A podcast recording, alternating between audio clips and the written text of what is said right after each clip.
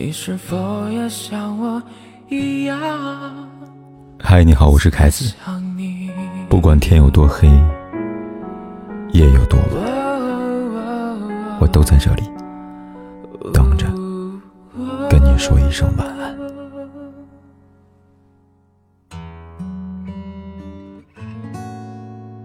最近，陈小春因为一条普法微博登上热搜。原来他参加一档综艺节目。我们的滚烫人生，其中胡海泉问了一个问题：夫妻之间、情侣之间未经同意就偷看对方手机算违法吗？很快，律师给出回答：在不经过允许的情况下看伴侣手机，可能构成违法，因为公民享有隐私权，任何组织或者个人不得以刺探、侵扰、泄露、公开等方式侵害他人的隐私权。伴侣之间虽然是一种很亲密的关系。但你还是要尊重彼此的隐私权。如果节目到这儿，大家呢只是增加了一条法律知识。可好笑就在听到这个知识点的陈小春略显得激动，直接语无伦次的追问道：“什么什么？我老婆看我手机，可能违法呀？”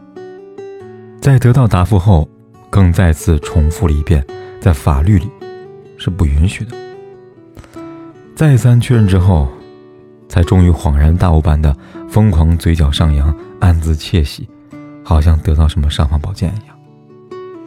但应采儿看到这段之后，直接在微博上回复了一句：“用不着偷看。”以应采儿的性格，应该是会光明正大的看，而不会偷看。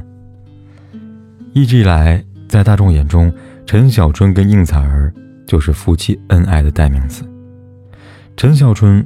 婚前是脾气火爆、脾气十足的山鸡哥，婚后成了好好先生。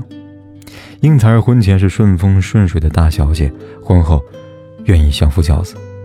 结婚当天，陈小春就签署了卖身契，誓词比黄晓明的“ “baby，你完蛋了”还夸张。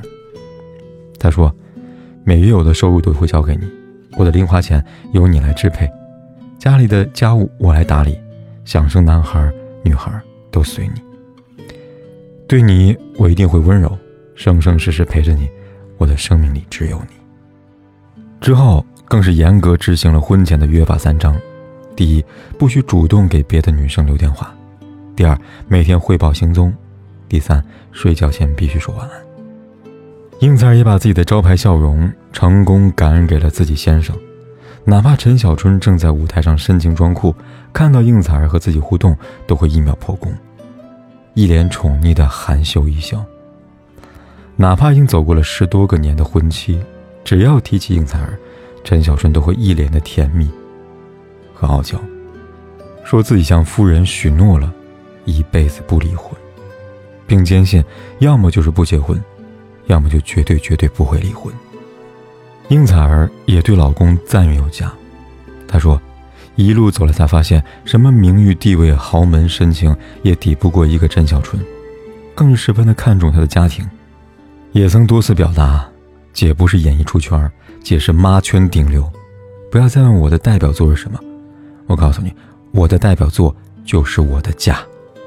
婚姻当中，陈小春给足了爱和尊重，除了婚礼上的承诺，甚至他工作上参加什么节目，要接什么通告，都由应采儿来决定。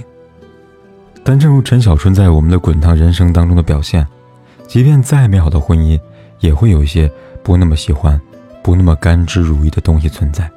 比如，应采儿会动陈小春的手机，包括查看内容，包括给手机定位，包括使用任何能够找到的手机的手段。在妻子浪漫旅行当中，应采儿坦诚过自己看过老公的手机。在她想要证明一些事情的时候，她就会偷看，而且。也会自认看到了一些东西，比如有其他女性给老公发消息：“你怎么不见了？”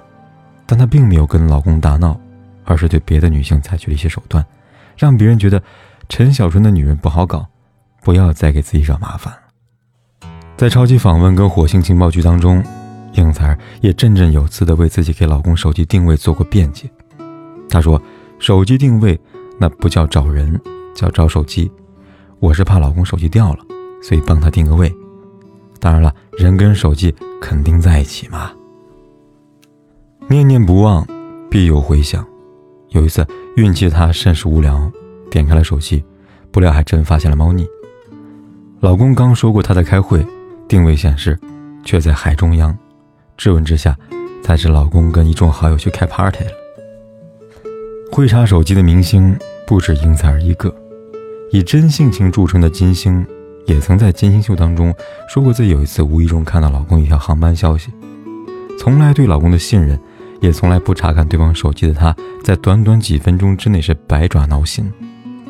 一来，老公没有报备那次行程，她根本不知道老公去了慕尼黑；第二，她老公在慕尼黑没有什么亲人，却偏偏有一个女性朋友在慕尼黑。虽然后来还知道了对方不过是看了场球赛，但不管怎么样，那一刻的警觉和忐忑也是真实发生了。他的好友徐帆也曾偷偷查过冯小刚手机，只不过相比于金星老公的坦荡解释，冯小刚则是一顿的好说。要是不想离婚，就做好你的事，别管太多。还因为手机发了一条感慨。而且除了娱乐圈哪怕在普通人的生活当中，查看对方的手机的人也不在少数。那时候，好像所有人都变成了福尔摩斯，一点点蛛丝马迹都能被发现、被联想、被调查，甚至还有人偷偷拿对方手机给所有的女性朋友群发一条“我想你”，钓鱼执法。于是乎，一方面手机成了禁忌，里边的所有内容都是隐私；另一方面，手机也成了猜忌。争吵甚至分手离婚的导火索。为什么查手机呢？本质就是不信任、怀疑，借此验证一些东西。可看了手机之后呢，势必两种结果：一是没有看到什么可怀疑的地方，但即便如此，你就心安了吗？应该不会，反而会去想是不是对方把证据给删了。如果某个怀疑对象的信息一点点都没有，又会不会是此地无银三百两呢？为什么别人的聊天都在大大咧咧的在哪儿，偏偏和他就是一点点都没有保留呢？你会继续去验证，基于这份怀疑疯狂的滋长，破坏你们两个之间原本无间的亲密关系。在心理学上有一种自我验证，就是当你认定某件事的时候，对方就会想方设法去证明自己认为的是正确的。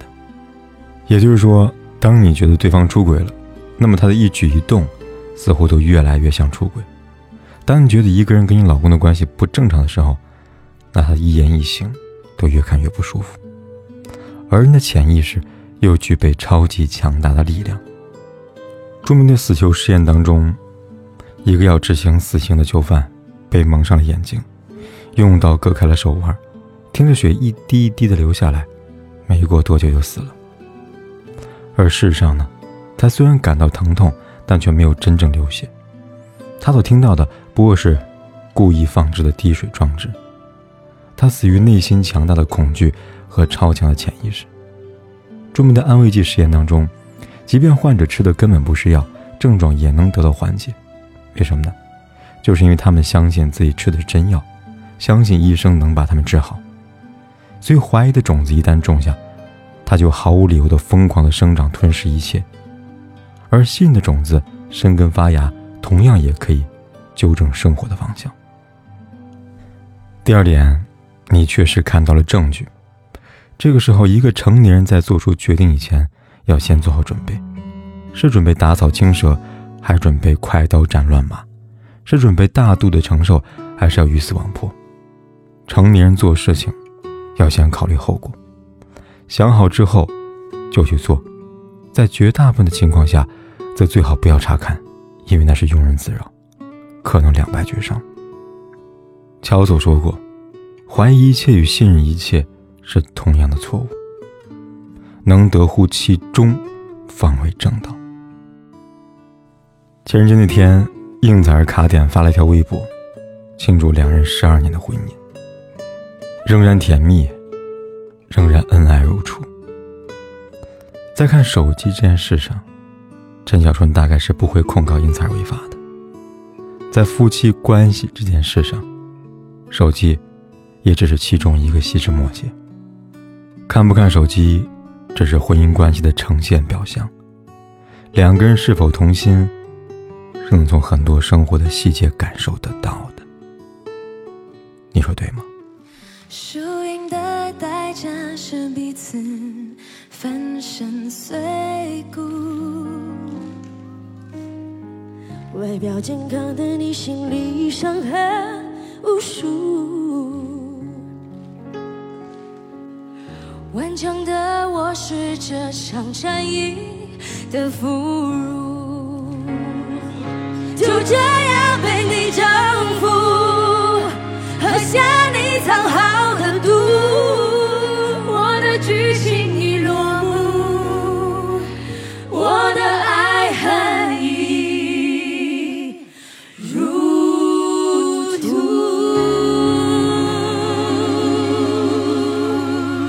不管天有多黑，夜有多晚，我都在这里等着，跟你说一声晚安。